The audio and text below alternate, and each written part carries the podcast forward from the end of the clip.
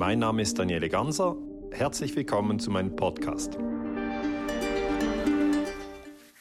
Ich möchte mich herzlich bedanken für die freundliche Begrüßung. Ich werde das Referat auf äh, Hochdeutsch halten.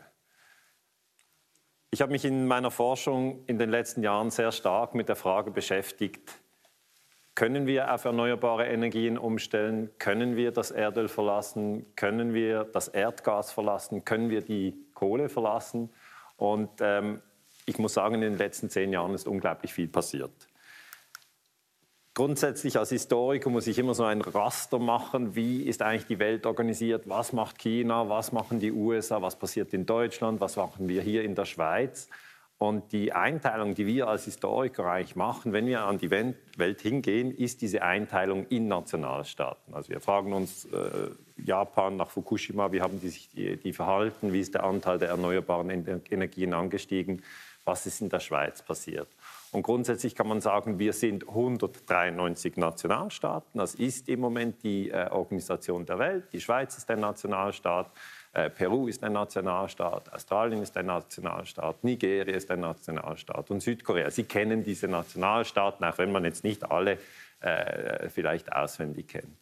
Der zweite Punkt, den wir anschauen, ist eigentlich die Weltbevölkerung. Wie groß ist die? Und die ist im Moment 7,8 Milliarden ähm, wir gehen also auf die 8 Milliarde hin. Und äh, auffallend sind natürlich zwei Nationalstaaten. Der eine ist China mit mehr als einer Milliarde und der andere ist Indien mit auch mehr als einer Milliarde. Da sieht man schon, okay, diese zwei Nationalstaaten haben beide deutlich mehr als eine Milliarde Einwohner.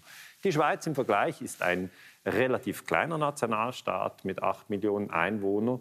Äh, und wenn ich das dann anschaue, merke ich natürlich auch, ja, die Anzahl Menschen auf dem Planeten ist gewachsen und das hat wiederum einen direkten Einfluss auf den Energieverbrauch. Wir sind ähm, auch ganz unterschiedliche Menschen, das sieht man. Ich nenne das manchmal den New York-Effekt. Wenn Sie nach New York gehen, sehen Sie, dass natürlich die Hautfarbe verschieden ist, dass die äh, Gesichtszüge verschieden sind. Die einen sind ganz arm, liegen auf einer Parkbank, die anderen fahren äh, mit, einer, mit einer langgezogenen weißen Limousine da vorbei. Und das alles ist dicht gedrängt auf diesem blauen Planeten. Und was ich über die letzten Jahre eigentlich beobachtet habe in meiner Forschung ist, dass wir uns dann immer wieder spalten. Und zwar eine klassische Spaltung ist nach Nation. Also die Deutschen gegen die Franzosen, Erster Weltkrieg und dann haben sie sich in den Schützengräben eingebuddelt und eigentlich Giftgas aufeinander geworfen und sich erschossen und zwar richtig lange.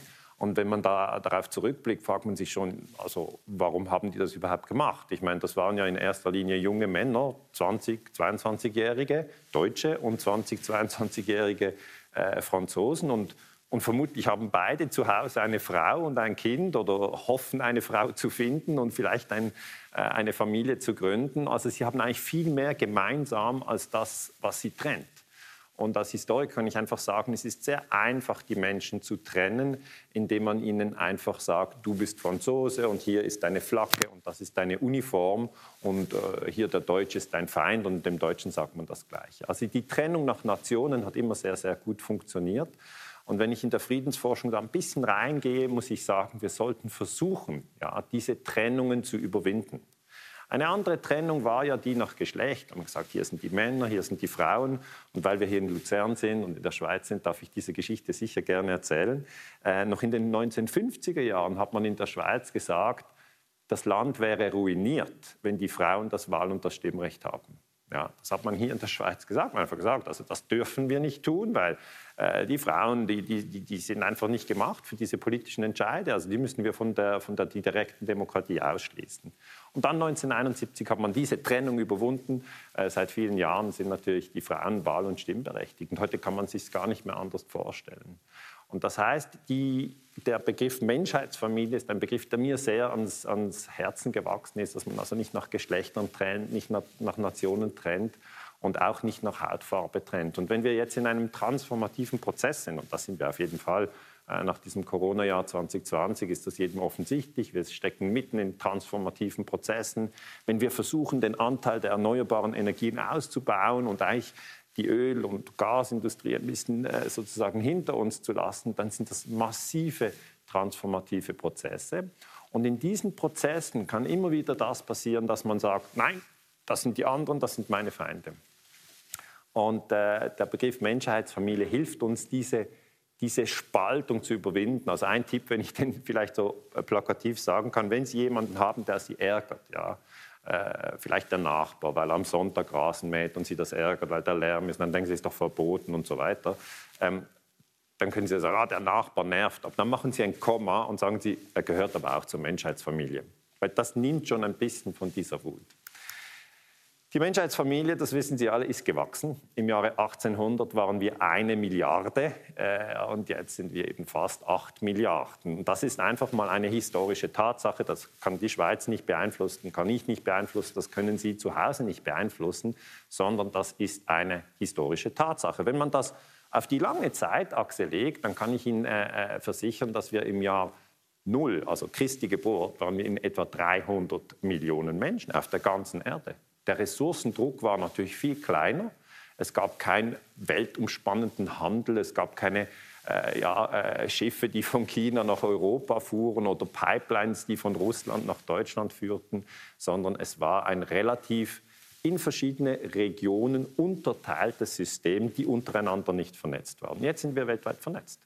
Und das ist schon erstaunlich, dass wir in nur 200 Jahren von einer Milliarde auf 8 Milliarden, fast 8 Milliarden abgewachsen sind, also ein Nettowachstum von 7 Milliarden. Das bedeutet natürlich, dass wir mehr Energie brauchen. Das ist ganz normal. Seit Sie heute aufgestanden sind, haben Sie Energie gebraucht. Viele haben schon einen Kaffee gehabt. Diesen Kaffee, meine Güte, der ist nicht in der Schweiz äh, gewachsen, sondern der ist importiert worden und das braucht Energie.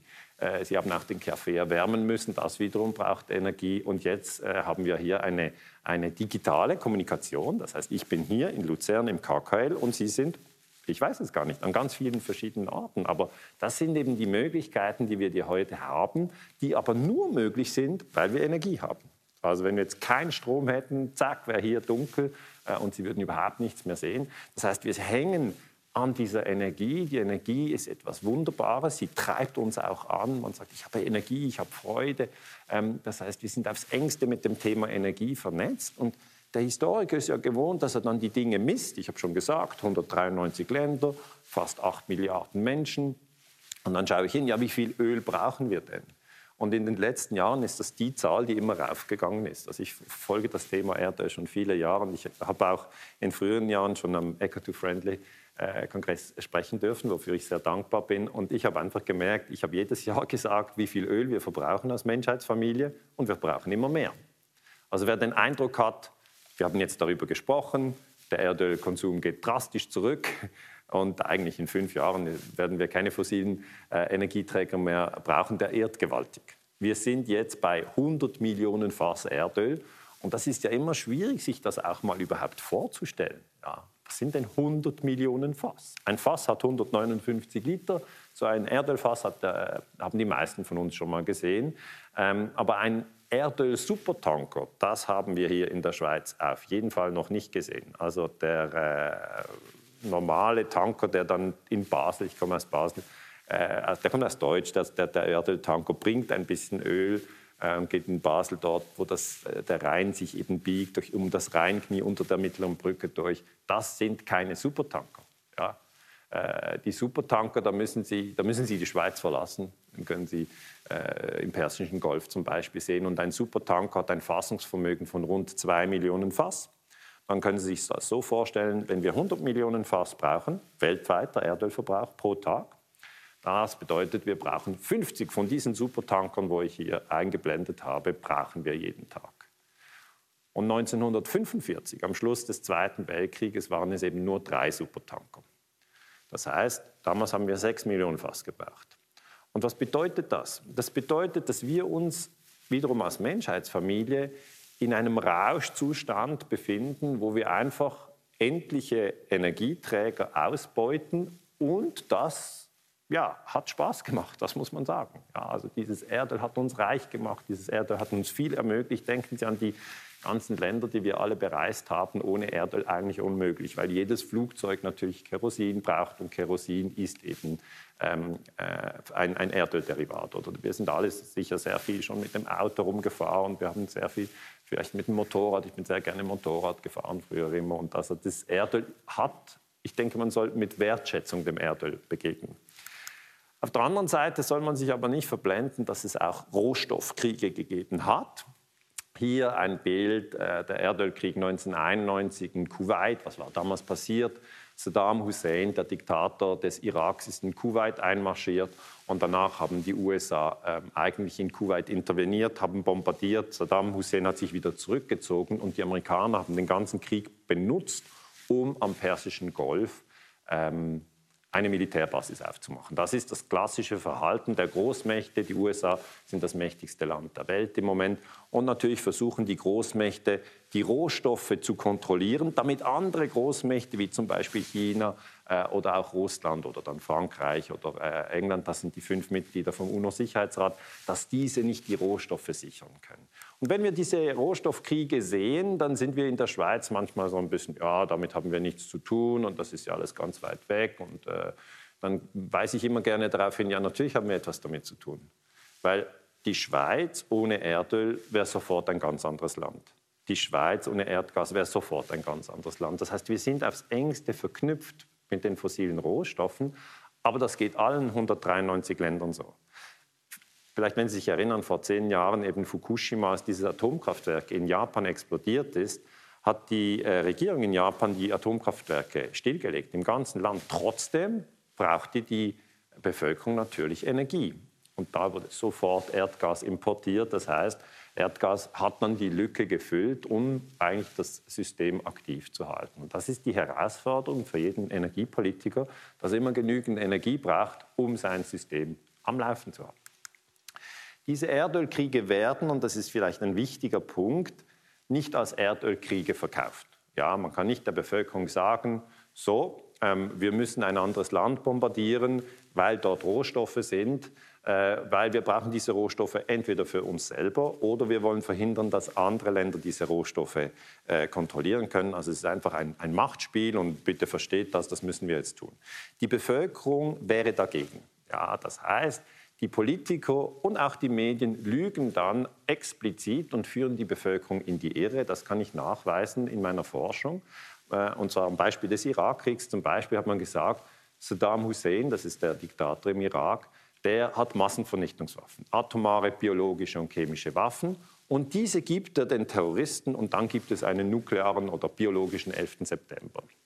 Und was erzeugt das in den Menschen? Das erzeugt in den Menschen Angst. Und Angst ist seit Jahrhunderten das beste Mittel, um die Menschen zu lenken. Ja.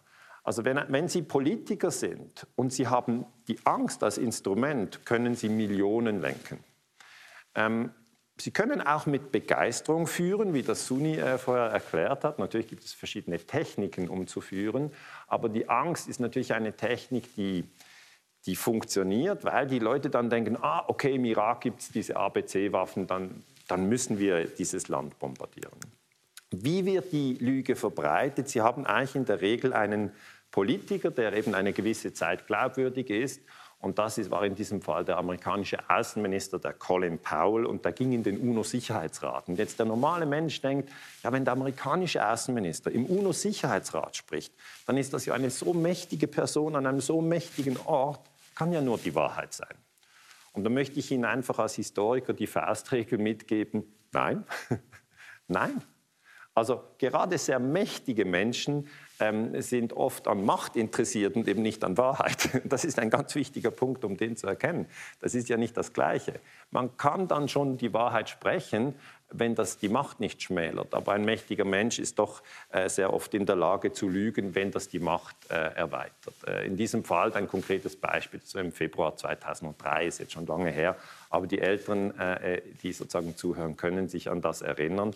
Und es ist ja nicht nur der Politiker, der etwas erzählt, wo wir dann später herausfinden, dass es eine Lüge war, sondern es sind auch die Medien, die dann diese Information zu uns als Endkonsumenten tragen, das ist äh, von dieser Zeitung Bild, eine, eine sehr schlechte Zeitung, äh, die dann geschrieben hat, das sind Saddams Waffen. Und wenn Sie das lesen und Sie sind sozusagen auf dem Weg zur Arbeit, dann, dann, haben Sie natürlich ein beklemmendes Gefühl. Sie wissen vielleicht gar nicht genau der Unterschied Irak, Iran, ist das das gleiche Land. Aber Sie haben so ein bisschen das Gefühl, irgendwo da unten ist ein böser Mensch und hat gefährliche Waffen. Und im Rückblick kann ich Ihnen nur sagen, die Regel für den Historiker ist, man soll den Politikern nicht, nie blind glauben. Einfach nie. Das heißt nicht, dass sie lügen, aber manchmal lügen sie. Manchmal sagen sie die Wahrheit. Man soll auch den Medien nie blind glauben. Ja. Manchmal führen die Medien in die Irre, aber manchmal sagen sie auch die Wahrheit. Und das macht es natürlich anstrengend, ja, weil dann müssen sie immer selber nachdenken. Und das ist ja das, was wir oft nicht wollen. Sagen wir, ja, ich auch noch nachdenken, was weiß ich denn über die Angriffswaffen im Irak. Colin Powell hat sich dann übrigens entschuldigt. Er hat gesagt, ähm, er fühle sich furchtbar, ja, dass er vor der UNO angebliche Beweise für Massenvernichtungswaffen vorgelegt habe. Ähm, das sei ein, ein, Schandfleck in seiner, in seiner Karriere. Und ich finde das eigentlich gut, dass er sich entschuldigt hat. Ja, das ist, äh, das ist einfach, das, das wirkt versöhnend, wenn sich ein Politiker auch mal hinstellt und sagt, ja, haben wir einen Fehler gemacht. Das ist sehr wichtig, ja, weil die Bevölkerung braucht ja später wieder Vertrauen. Und Vertrauen wird auch in der, in der Beziehung, in einer engen Beziehung, in der Familie, wird eigentlich immer Vertrauen wieder aufgebaut, wenn auch jemand seinen Fehler offen zugeben kann. Ich finde das sehr interessant. Im Referat vorher von Suni haben Sie das schon gehört, äh, dass eigentlich die Gruppen am, am, am erfolgreichsten sind, ja, die über ihre Fehler sprechen können. Ja, das, das war eine ganz wichtige Aussage von diesem Vortrag. Und das, passt genau. Ich, ich kenne Suni gar nicht, habe sie nie gesehen. Das ist das erste Mal, dass wir uns hier kreuzen. Aber es ist genau das gleiche Learning, das wir als Gesellschaft haben. Jede Gruppe muss fähig sein, äh, zu sagen, hier habe ich vielleicht einen Fehler gemacht, das macht hier Colin Powell. Äh, und dann muss auch der Prozess der Vergebung möglich sein, dass man sagt, okay, du hast einen Fehler gemacht. Im Irak sind übrigens dann eine Million Menschen gestorben. Das ist also ein schwerer Fehler. Aber wir müssen trotzdem herausfinden, wie können wir das 21. Jahrhundert gestalten.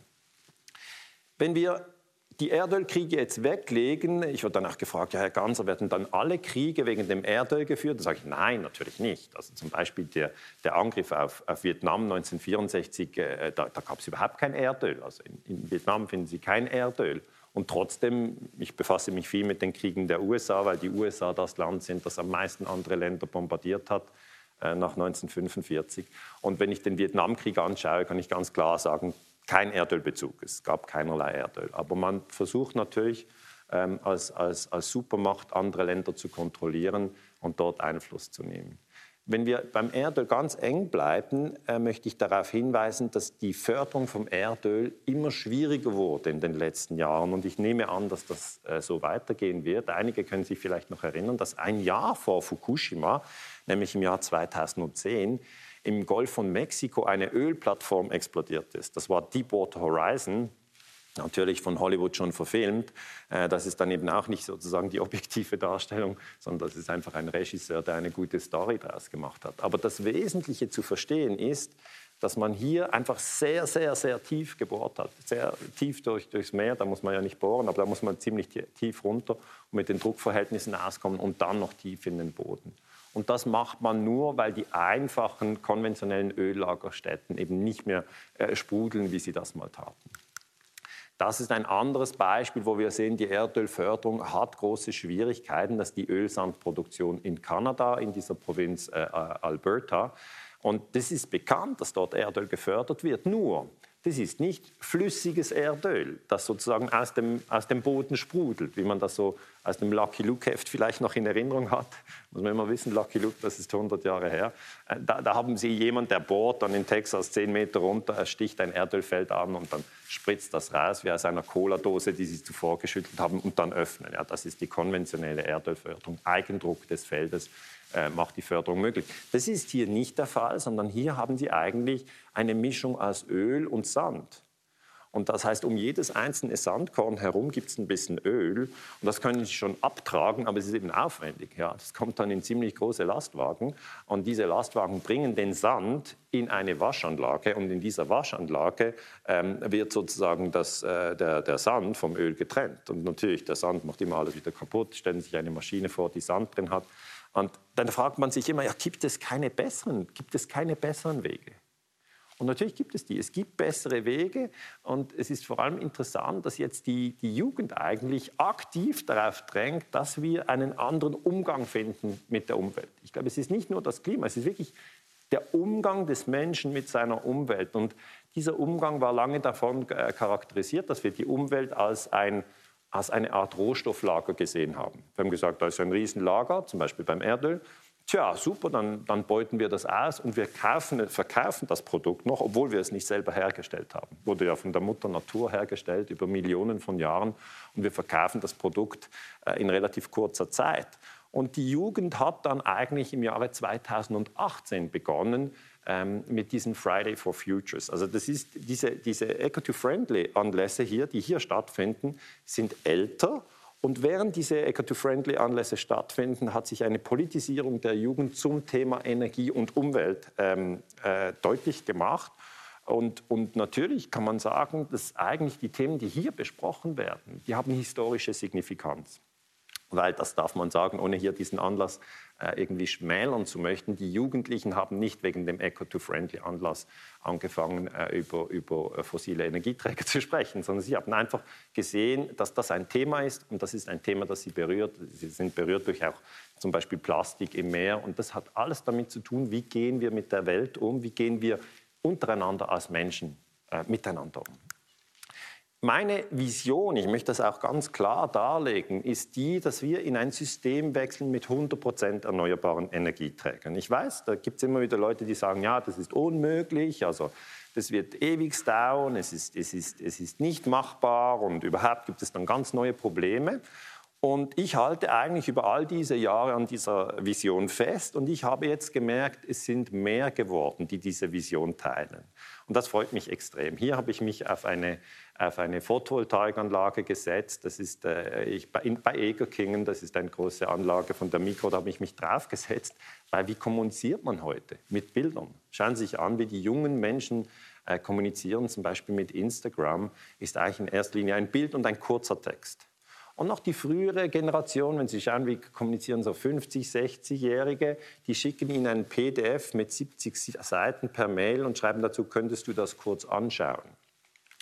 Ja gut, äh, was schreibt man zurück? Man sagt, ja, werde ich gerne machen und speichert es irgendwo ab, aber kommt dann nicht dazu, weil ja schon jemand anders auch wieder ein PDF schickt mit 70 Seiten und das kann man so schnell nicht äh, alles durchschauen. Aber was wirklich funktioniert, ist die Kommunikation mit Bildern. Und darum habe ich mich einfach auf diese Photovoltaikanlage draufgesetzt und gelächelt, weil das ist eigentlich die Kommunikation, wie man heute sagt, ich bin ein Freund der erneuerbaren Energien. Aber das reicht ja nicht. Ja, ich war dann äh, immer wieder auch bei Schulen, habe den Schülern gesagt, schaut her, es gibt Erdölkriege, äh, wir haben eine wachsende Weltbevölkerung. Es wäre sinnvoll, es wäre sinnvoll, es wäre auch mein Wunsch, wenn wir im 21. Jahrhundert die erneuerbaren Energien ausbauen. Und dann haben die Schüler sehr konkret natürlich gesagt, ja, haben Sie selber Photovoltaik auf dem Dach?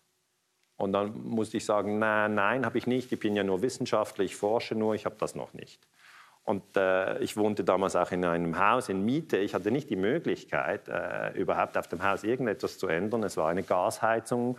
Und ich habe dann immer bei jedem Vortrag ein bisschen ein schlechteres Gefühl gehabt, äh, weil die Frage natürlich immer wieder kam. Und dann 2015 ähm, haben wir äh, ein Haus gekauft, meine Frau und ich, ein, ein Haus, das Jahr, Jahrgang 1970, also ein altes Haus, wie man so schön sagt. Und wir haben das umgebaut. Ja. Und mir war es dann ganz wichtig, dass wir auf dem Dach eine Photovoltaikanlage haben, weil ich eben daran glaube. Ich bin wirklich davon begeistert und seit dem 1. Januar 2015 äh, produziere ich ähm, äh, Sonnenstrom. Und, und, es ist nicht sehr anstrengend, das muss ich jetzt einfach sagen. Das mache ich ja schon sechs Jahre. Es ist nicht so anstrengend. Es braucht einfach den Entscheid, das zu tun. Und ich weiß, viele sind in Miete, die können das nicht. Man kann, das ist sehr schwer. Es, man kann natürlich Gespräche führen mit dem Eigentümer, aber diejenigen, die, die, Eigentümer sind, denen möchte ich wirklich raten, das zu tun. Es ist wirklich eine, eine spannende Sache. Ich habe jetzt hier noch, äh, weil ich das auch für die Vorträge dann dokumentiert habe, ich habe eine Indachanlage genommen. Ja, hier sind ja viele technische Leute. Es gibt Aufdach und Indach und Indach gefällt mir besser. Äh, und äh, das ist natürlich, das muss jeder selber entscheiden. Ich habe dann auch noch ein paar Fehler gemacht, wie das immer so ist. Ich habe dann Indachanlage genommen, aber auf der Seite habe ich dann trotzdem noch Ziegel gelassen. Ich finde das im Rückblick nicht so klug. Ich hätte da lieber ähm, auch äh, sozusagen noch Füllpaneele drauf gemacht, dass es eine schöne Fläche gibt. Aber da sind wir schon sehr in der technischen Diskussion. Sie haben da sicher viel Erfahrung, wie man das gut machen kann. Auf jeden Fall wollte ich sagen, ich produziere Sonnenstrom. Ich freue mich darüber. Ich bin stolz drauf. Ich erzähle es auch meinen Kindern und sage, schau hier, was machen wir hier? Ja, Papa, ich weiß, wir machen Sonnenstrom. Ja, schau her, aber wie geht das? Und so. Und dann sage ich, ja, wo geht der hin, der Sonnenstrom? Der geht ins Elektroauto. Es ist tatsächlich so. Das war immer meine Vision, dass ich also Photovoltaik habe und damit ein Elektroauto antreibe. Äh, Im Haus, als wir es gekauft haben, gab es noch eine Erdgasheizung. Und natürlich wäre es günstiger gewesen, die einfach zu lassen. Die war da, die hat funktioniert. Aber es ging für mich emotional nicht. Also wollte ich diese Erdgasheizung rausreißen, habe ich dann auch gemacht. Also ganz wichtig, bei der Erdgasheizung zuerst das Erdgas ähm, sozusagen abstellen, bevor man die rausreißt. Ich habe natürlich einen Experten zugezogen, der das für mich gemacht hat.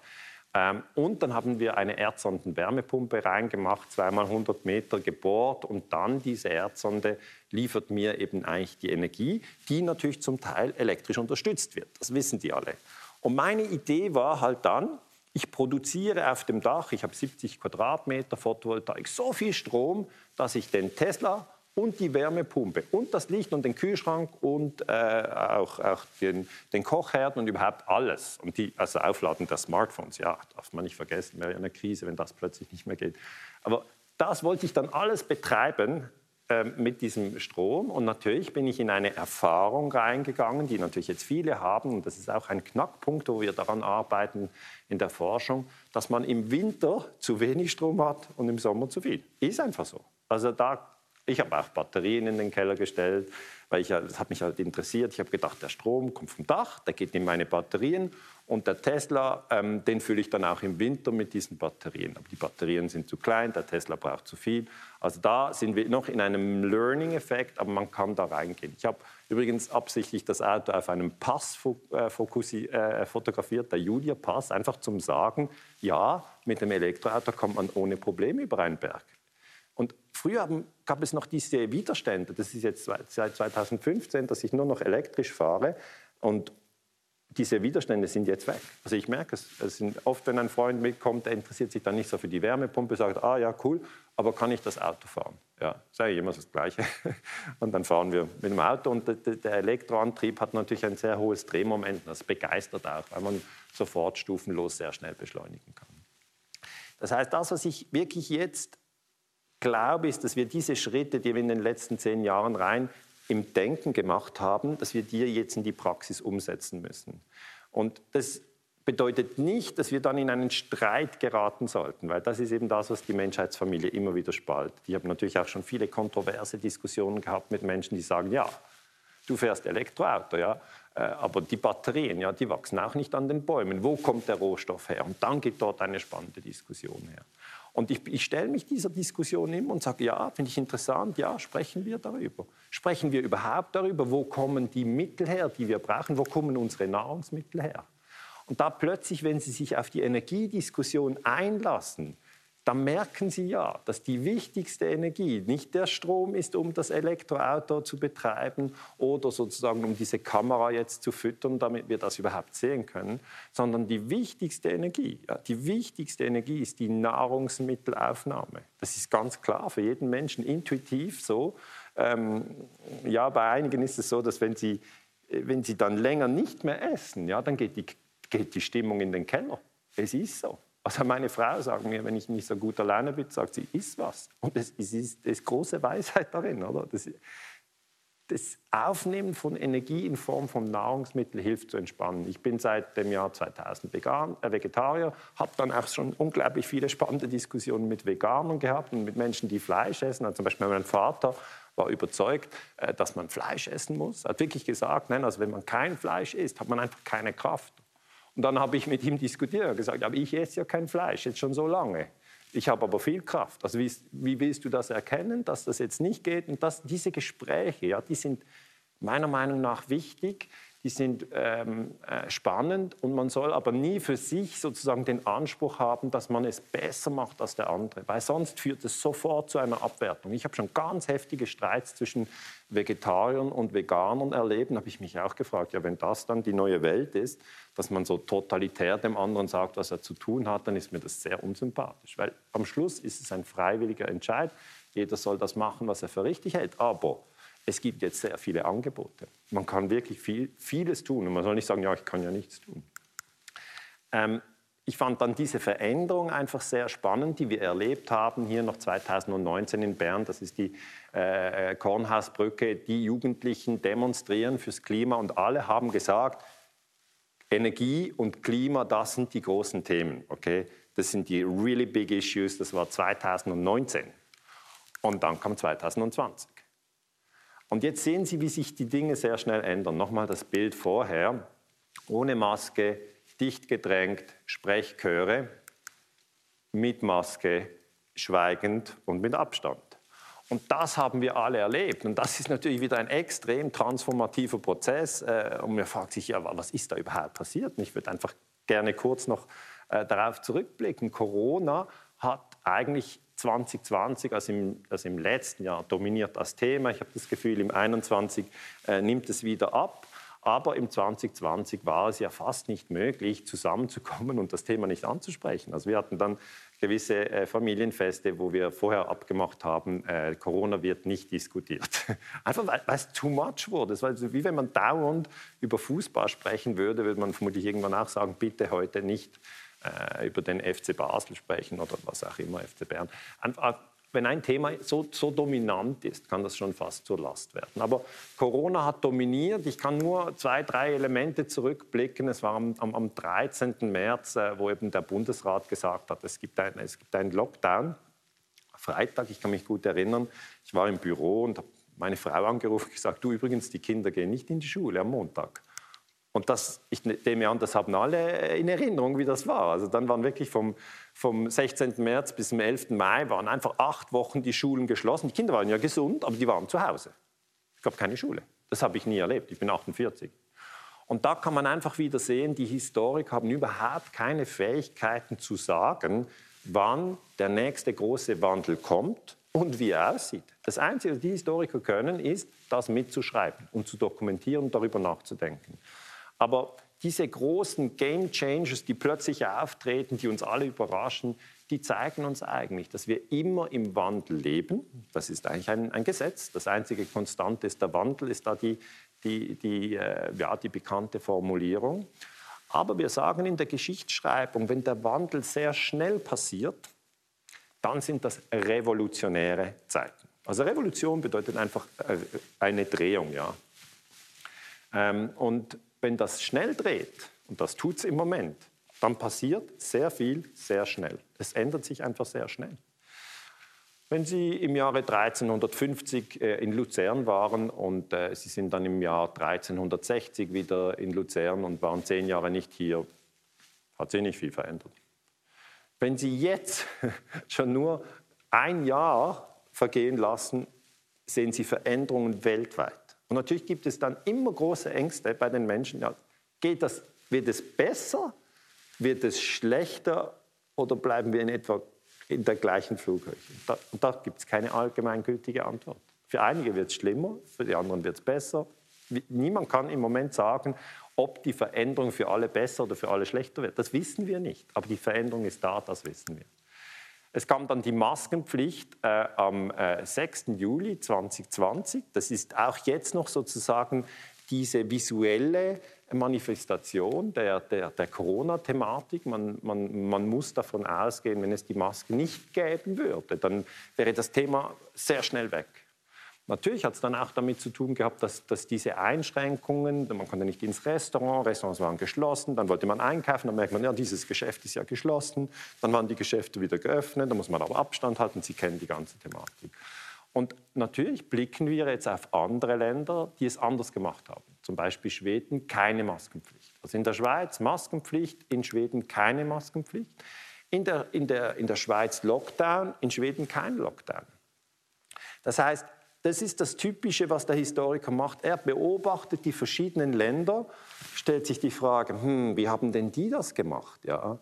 Und, und was haben die gut gemacht und was haben die schlecht gemacht? Das ist ein Klassiker, der richtig falsch lief in Italien, das wissen wir jetzt. Da wurden alte Menschen, wir wissen ja, alte Menschen, das ist die Risikogruppe. Ich sage ab 80 Jahren, das ist die richtige Risikogruppe.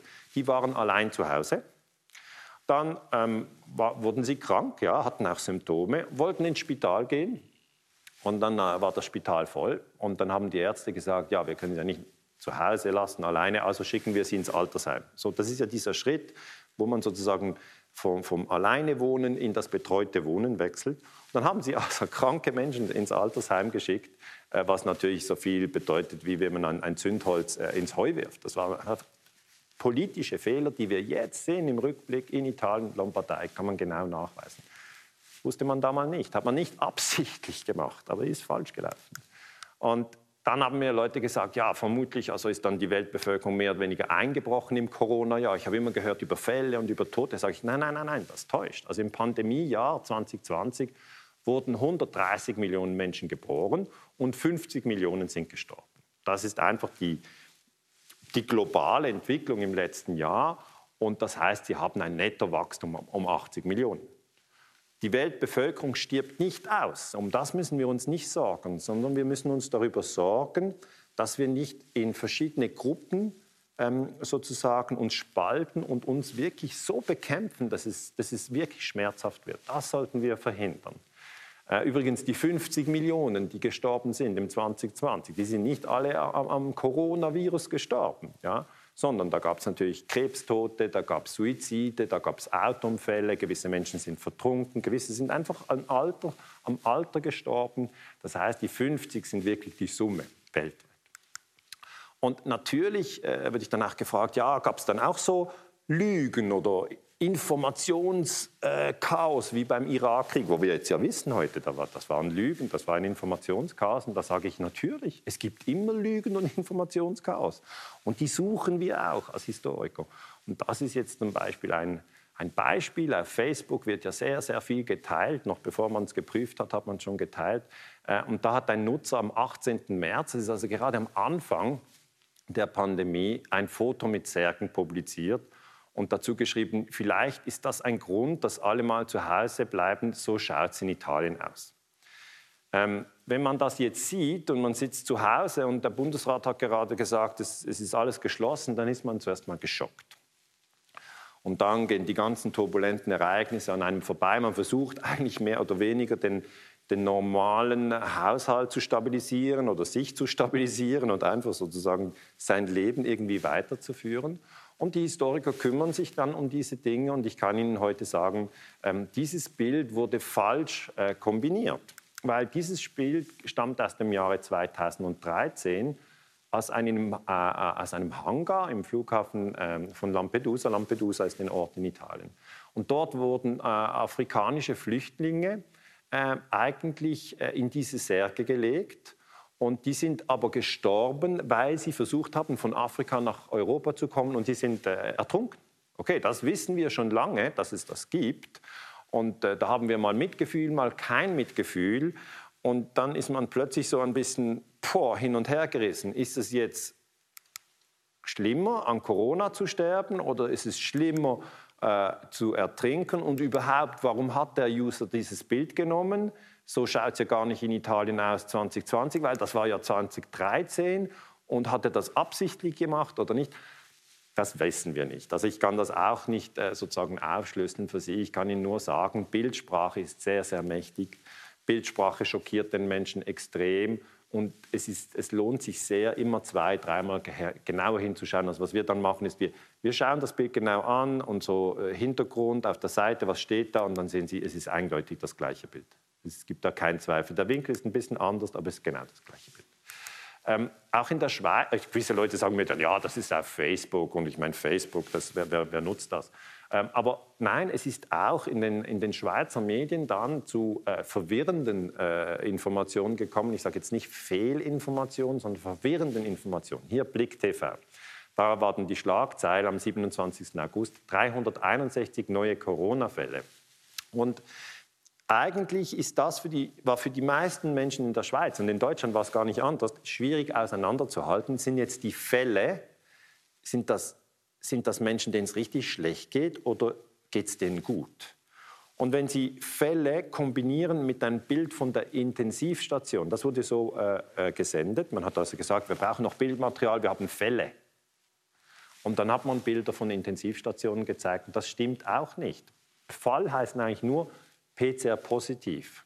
Und PCR-positiv heißt noch nicht, dass jemand auf der Intensivstation liegt. Das heißt auch nicht, ob jemand ansteckend ist oder ob er krank ist. Das müsste man äh, in einer weiteren Untersuchung prüfen. PCR-positiv heißt einfach, dass der Virus oder Fragmente des Virus im Menschen gefunden wurden. Und mit solchen Bildern hat man die Angst zu stark geschürt. Und jetzt im Rückblick wäre es sicher gut zuzugeben, dass wir uns da vielleicht äh, hin und wieder zu stark geängstigt haben und dass wir die Angst jetzt wieder schrittweise abbauen sollen.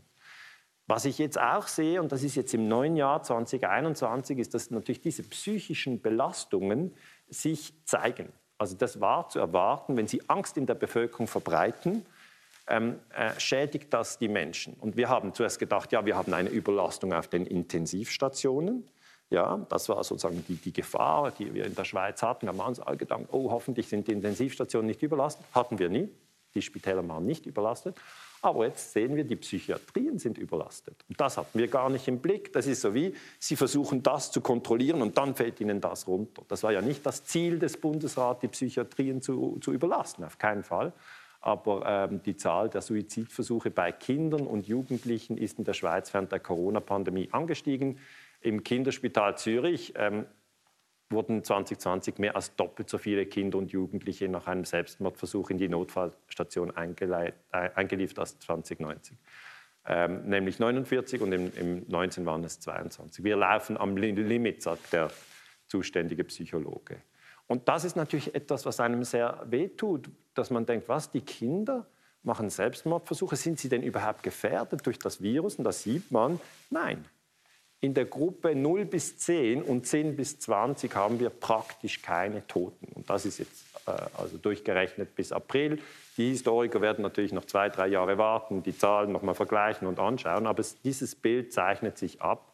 Äh, äh, man kann eigentlich sagen, bis 40 haben wir keine Toten. Es gibt den einen oder anderen Ausreißer, aber es ist auf jeden Fall nicht im Verhältnis, dass gerade Jugendliche, die ja eigentlich am Anfang des Lebens stehen und die wir eigentlich brauchen für den Aufbau des 21. Jahrhunderts, die wir, die wir mit Begeisterung in die, in die Zukunft führen möchten, dass die in die Angst verfallen. Da möchte ich auf jeden Fall hilf, mithelfen mit meiner, mit meiner Forschung, den Jugendlichen sagen, habt keine Angst. Ähm, Geht, geht mit Freude, geht mit Zuversicht in die, in die Welt. Die Welt. Die Welt braucht euch.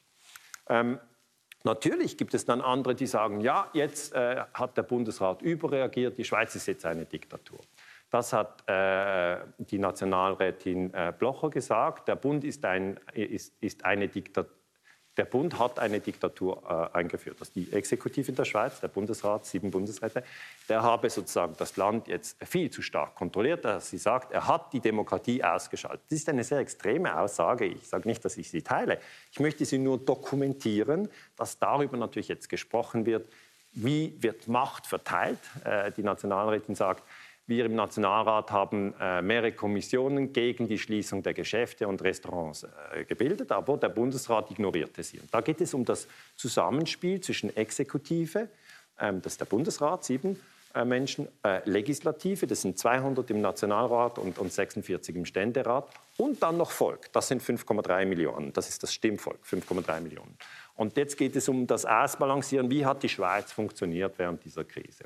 Ähm, Parlament und Kommission haben noch nie über Schließungen entscheiden äh, können, sagt äh, diese Nationalrätin. Äh, durch äh, die Maßnahmen wurden Schäden verursacht, die seien größer als der Nutzen. Die Stimmung in der Bevölkerung ist längst gekippt. Und wenn ich diese verschiedenen Themen anschaue, dann sehe ich, die einen haben Angst vor dem Virus, die anderen haben Angst vor Diktatur, wie das letzte Zitat gezeigt hat, und die dritten haben Angst vor Armut. Und wenn ich jetzt als Historiker nur einen Rat geben kann für die Schweiz, aber eigentlich ist es für alle, alle Länder, wir sollten versuchen, uns nicht spalten zu lassen in diese drei Gruppen. Jeder hat in seinem Freundeskreis Beispiel, wo, wo er vielleicht jemanden findet, der Angst vor Armut hat, weil er vielleicht äh, ein, ein, Restaurant hat und, und, hat das vielleicht von seinem Vater äh, übernommen und jetzt geht es Konkurs, weil er zu hohe äh, Fixkosten hat, weil er keine Liquidität mehr hat. Also da gibt es Geschichten, das ist nicht Theorie, sondern das sind Fakten. Die Leute haben Angst vor Armut. Und wenn die mit jemandem sprechen, der auch Angst vor Armut hat, dann verstehen sie sich sehr gut. Ja, wenn sie die gleiche Angst haben, verstehen sie sich sehr gut. Jetzt werden sie aber hin und wieder auf Menschen treffen, die haben eine ganz andere Angst. Wenn jemand Angst vor Virus hat, ja, dann wird er sagen, man sollte die Restaurants nicht öffnen. Ja, das wird jetzt gemacht, schrittweise werden die Restaurants geöffnet. Und der, der Angst vor Virus hat, mag das nicht. Der sagt, nein, das sollte man eigentlich nicht tun. Und der Angst vor Armut hat, sagt, doch, auf jeden Fall sollte man es tun. Und diese Angst vor Virus ist wieder auch dasselbe. Sie ist in erster Linie ein intensives Gefühl und man muss es respektieren. Wenn jemand sehr große Angst vor dem Virus hat und er trifft jemanden anderen, der hat auch sehr große Angst vor dem Virus, dann werden sie sich gut verstehen. Wenn aber jemand mit hoher Virusangst, ich sage immer, man soll es bei sich beobachten und dann auf einer Skala von 0 bis 10 einordnen, wenn man bei einer 8 ist beim Virus und man trifft auf jemanden, der ist bei einer 8 bei Armut, dann fliegen die Fetzen. Das ist so. Und das hat nichts Persönliches. Das können Sie x Menschen nehmen. Und die dritte Angst ist eben die Angst vor Diktatur.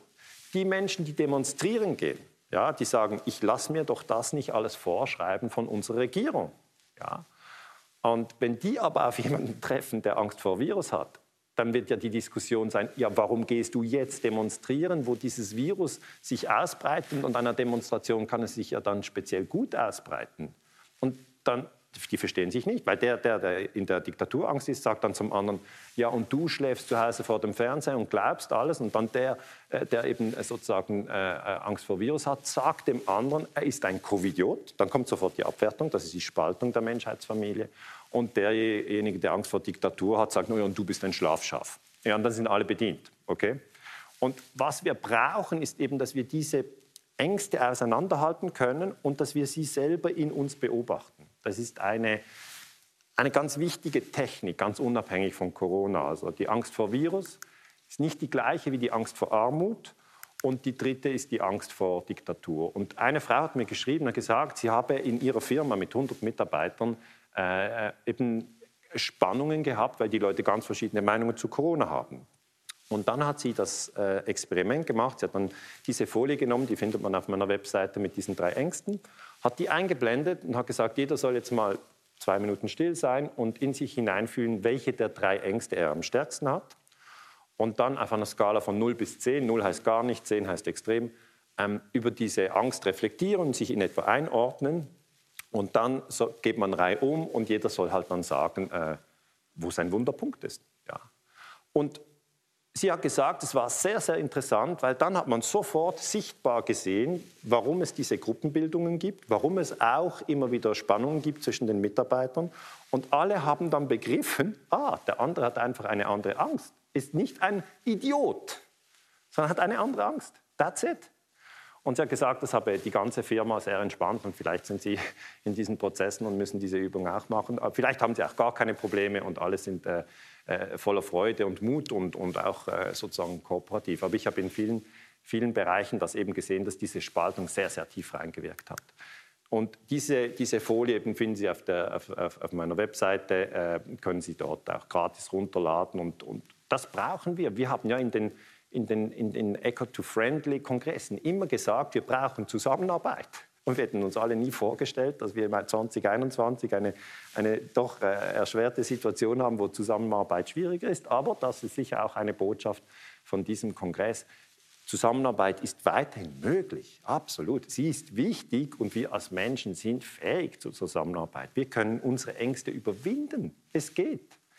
Man sollte einfach die Angst nicht als etwas Spaltendes in die Gesellschaft fließen lassen. Das ist sicher das Wichtigste, äh, das ich immer wieder betone. Und es gibt da einen Kommunikationsexperte, der heißt Tich Nathan. Und der sagt, gerade jetzt in diesen angespannten Zeiten, herausforderungsreichen Zeiten, soll man immer wieder den Satz verwenden, du hast teilweise recht. Okay? Wenn zwei zusammen streiten, der eine fährt Elektro, der andere fährt mit Benzin. Da sagt er mit Benzin, sagt dem Elektroautofahrer, ja du, deine Batterien werden die Welt zugrunde richten. Ja. Und der andere sagt, ja, nein, der Erdölverbrauch wird die Erde zugrunde richten. Und beide haben irgendwo recht. Ja, irgendwo haben beide einen Punkt. Es ist nicht so, dass einer alles richtig hat und der andere hat gar nichts richtig, sondern hier ist der Diskurs wichtig. Und dann, ich habe das schon zwei, dreimal versucht, äh, auch in der Beziehung, privat, und ich kann das als Rat mitgeben, wenn man sagt, du hast teilweise recht. Das entspannt. Das entspannt wirklich die Fronten. Und das kann man auch in der Corona-Diskussion machen. Die einen wollen ja jetzt impfen, die anderen wollen nicht impfen und jeder hat Argumente. Und da ist es sinnvoll zu sagen, du hast teilweise recht. Und diese Diskussion wird uns noch eine Zeit begleiten. Und wenn ich etwas, wenn ich etwas mit meinem Vortrag weitergeben wollte, dann ist es wirklich dieses Prinzip Menschheitsfamilie. Wir haben uns sehr, sehr oft schon gespalten.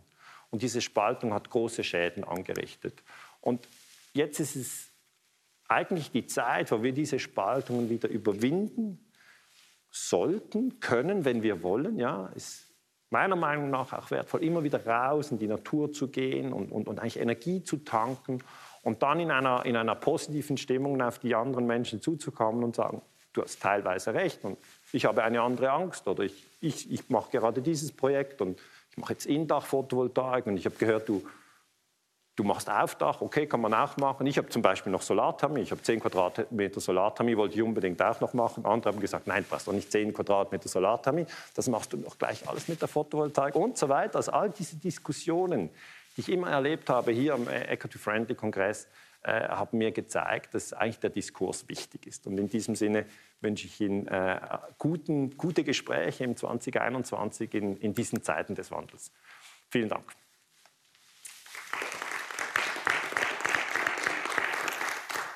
Vielen herzlichen Dank, Daniele Ganser. Ähm, ich habe aufmerksam zugelassen und äh, finde es extrem spannend, äh, die Erkenntnis von äh, mitzubekommen. Was mich jetzt noch wundert, ihr jetzt Beispiel zum Beispiel gemacht vom Paul, mhm. dazu mal. Ähm, und als Historiker hat man ja dann Zeit, das zu analysieren. Also er hat gesagt, die Medien nehmen das eins zu eins auf, was der uns lässt. Ja. Äh, da müsste man vielleicht einfach auch um die Funktion der Medien diskutieren, oder? Also ja. Ist das irgendwie ein strukturelles Problem, dass die einfach eins zu eins und nicht hinterfragen? Aber das wäre eine längere Diskussion. Also ja. Ja. ja. Die Antwort ist ja. Die Antwort ist gar ja. nicht so lang. Also wird oft Copy-Paste. Ja. Bundesrat sagt es, zack ist es Paul sagt es, zack ist es Es geht ja um das Wettrennen. Wer hat es zuerst berichtet? Ja, ja. Aber das Bild oder die Aussage lässt ja im Moment die Angst uns beim Leser. Genau. Hast du einen Rat, wie ich mir die Wahrheit erarbeiten kann? Ein Historiker hat ja Zeit, für das genau. alles zu analysieren. Ja. Aber ich muss ja das irgendwo in einen Kontext setzen. Ja. Wo habe ich denn Quellen, mir eine Wahrheit relativ schnell äh, zu erarbeiten? Also der wichtigste äh, Tipp, den ich eigentlich geben kann, ist, in dem Moment, wo es unsicher ist, sollte man niemanden umbringen. Oder? Weil der Colin Powell hat ja gesagt, man solle den Irak angreifen. Das hat man dann auch gemacht im März. Also der hat geredet und nachher ist der Krieg gekommen. Das war nicht einfach eine Rede und nichts ist passiert. Sondern die Rede ist gekommen, nachher ist der Krieg gekommen, da hat man Leute umgebracht. Dann gehen die Historiker hin, fragen die Soldaten, ja, warum haben sie das überhaupt gemacht? Dann sagen die Soldaten, ja, wir haben gemeint, dass Saddam Hussein hat etwas mit 9-11 zu tun, was auch überhaupt nicht stimmt. Ein riesen Chaos im Kopf. Und die, der Rat, den ich eigentlich geben kann, man sollte in dem Moment, wo man nicht sicher weiß, sollte man niemanden umbringen. Das ist natürlich Krieg, das ist ein Extrembeispiel. Das ist aber der grosse Kontext. Aber ich als Otto Normalverbraucher, der nachher das in den Medien liest... Genau, solltest du es nicht blind glauben. Aha. Das ist eigentlich das, was ich fordere, weißt, dass du Geduld hast und sagst, okay, ich habe es jetzt gelesen, mhm. und dann sagst du, es ist eine mögliche Geschichte. Mhm. Also ich sage ja nicht, es ist immer gelogen, mhm. sondern es ist einfach eine mögliche Geschichte. Und das ist das distanzierte Verhalten, dass man sagt, ah, es ist eine mögliche Geschichte. Ah, so, hm, möglich. Vielleicht stimmt es aber auch nicht. Mal schauen. Das heißt, das Abwarten, das würde ich sehr empfehlen. Und natürlich sagst du jetzt, ja, ich will es aber gerade wissen. Manchmal ist es nicht möglich. Ja. Manchmal weißt du nicht sofort, was Wahrheit ist. Als Historiker schaut man in die Vergangenheit, man analysiert die Vergangenheit. Ja typisch ein Historiker, der aber auch in die Zukunft schaut und unter Umständen mögliche Lösungen anbietet oder ja. sich Gedanken macht für mögliche Lösungen für die, für die Zukunft. Und eigentlich ist ja ein Historiker jemand, der die Wahrheit probiert zu ergründen ja. und somit ein Dorn im Auge für zum Teil die Politiker, die er macht. Ja, ja. Wie äh, nimmst du der Widerstand oder der, die, die Friktion äh, wahr? Ja, die gibt es schon. Schon? Ja, ja, die gibt's schon. Aber es ist eben auch nicht äh, entscheidend für den Historiker in erster Linie beliebt zu sein sondern er muss auch mit Kritik können umgehen weil ich habe zum Beispiel gesagt, NATO ist ein Angriffsbündnis. Und die NATO sieht sich aber selber als Verteidigungsbündnis. Dann sage ich, ja, die NATO hat aber 99 Serbien bombardiert. Oder ich komme dann einfach mit Fakten mhm. und dann werde ich aber trotzdem kritisiert. Mhm. Oder dann sage ich, hey, du US Militärausgaben sind 777 Milliarden pro Jahr. Das ist extrem viel Geld. Wenn man das Geld würde nehmen und man würde es in nachhaltige Projekte investieren, stell dir mal vor, 777 Milliarden. Das sind mehr als 2 Milliarden pro Tag. Wie viel Kongress könnte man machen? Wie viele innovative Lösungen? Und das Geld fließt noch viel zu fest in Richtung Krieg. Aber wenn ich das natürlich sage, dann regen sich schon ein paar auf, weil bei diesen 777 Milliarden gibt es ja auch einen Marsch und einen Profit und ein Business. Mhm. Vielen herzlichen Dank für die Ausführungen. Danke für den Vortrag und toi toi toi auf dem weiteren Weg. Dankeschön, dir auch. Dankeschön.